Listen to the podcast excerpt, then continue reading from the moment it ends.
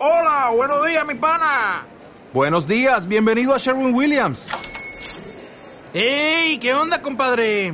¿Qué onda? Ya tengo lista la pintura que ordenaste en el ProPlus app. Con más de 6.000 representantes en nuestras tiendas listos para atenderte en tu idioma y beneficios para contratistas que encontrarás en aliadopro.com. En Sherwin Williams somos el aliado del PRO.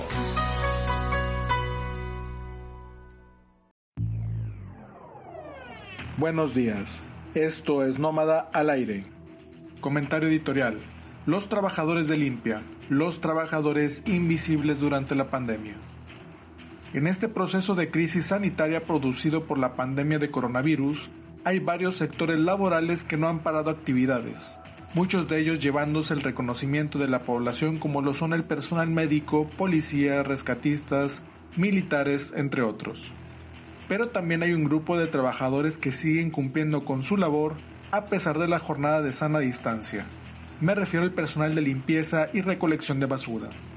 Y es que los servicios de limpia no se han detenido, al ser un servicio de primera necesidad, más aún en este periodo en el que la mayor parte de la población se encuentra en casa. Estos trabajadores día a día salen a cumplir con su importante función a pesar de los riesgos que esto implica. Ojalá que los empleados de recolección de basura sean dotados de equipo de protección para evitar algún posible contagio. Pero también agradezcamos pues a estos trabajadores el esfuerzo y la labor que realizan, mínimo dándoles buena cara. Noticias. Noticias nacionales. Ya hay 125 muertos por coronavirus en México. En la conferencia de la Secretaría de Salud realizada anoche, se informó que la cantidad de fallecidos por COVID-19 en el país se elevó a 125. José Luis Salomía, director de epidemiología, informó además que se registran 296 nuevos casos confirmados, llegando así a un total de 2.439, de los cuales 633 ya fueron dados de alta.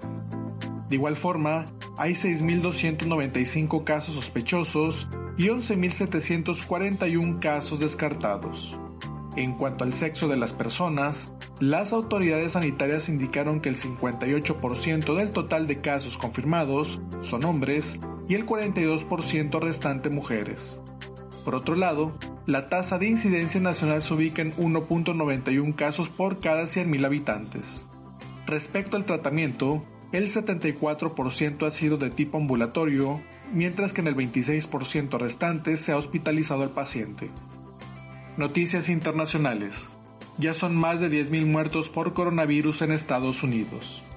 Estados Unidos cruzó ayer la barrera de las 10.000 muertes por casos confirmados del nuevo coronavirus, según la Universidad Johns Hopkins, cuyo recuento se utilice como referencia. Sobre los 347.003 casos de COVID-19 reportados oficialmente, el número de fallecimientos es de 10.335 según el reporte citado. La COVID-19, enfermedad causada por el nuevo coronavirus, ha provocado 10.335 muertes en Estados Unidos, siendo así el tercer país con más decesos detrás de Italia con 16.523 y España con 13.169. La primera economía mundial suma 347.003 infectados, más de un cuarto del total global de 1.309.439 casos, indicó la universidad con sede en la ciudad de Baltimore. Desde mediados de la semana pasada, Estados Unidos ha contabilizado más de mil nuevas muertes diarias en medio de medidas de contención de la propagación del virus, aplicadas en mayor o menor medida por el 94% de los estados y territorios de ese país.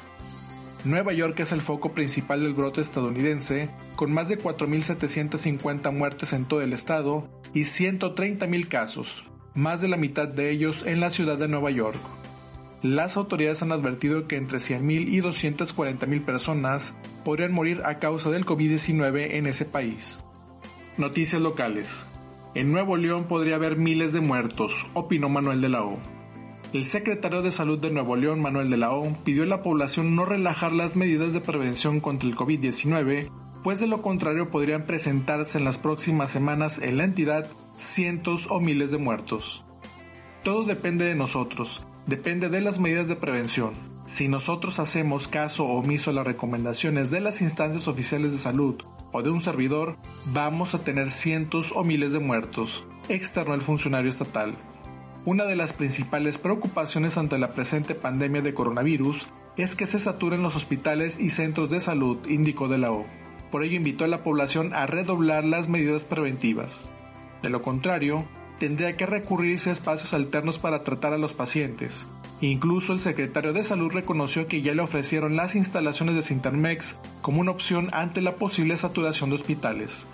Podemos llegar a tener cientos de pacientes en los hospitales y no quiero atenderlos en bodegas, no es correcto.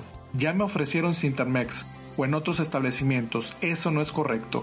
Por eso es importante seguir con las medidas de sana distancia y quedarnos en nuestra casa. No es Semana Santa agregó el secretario. Reporte de calidad del aire.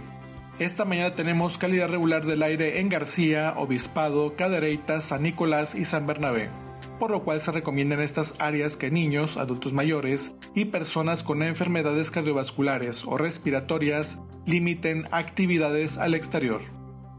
Muchas gracias por su atención. Esto fue Nómada al aire del martes 7 de abril de 2020. Los esperamos en la próxima cápsula.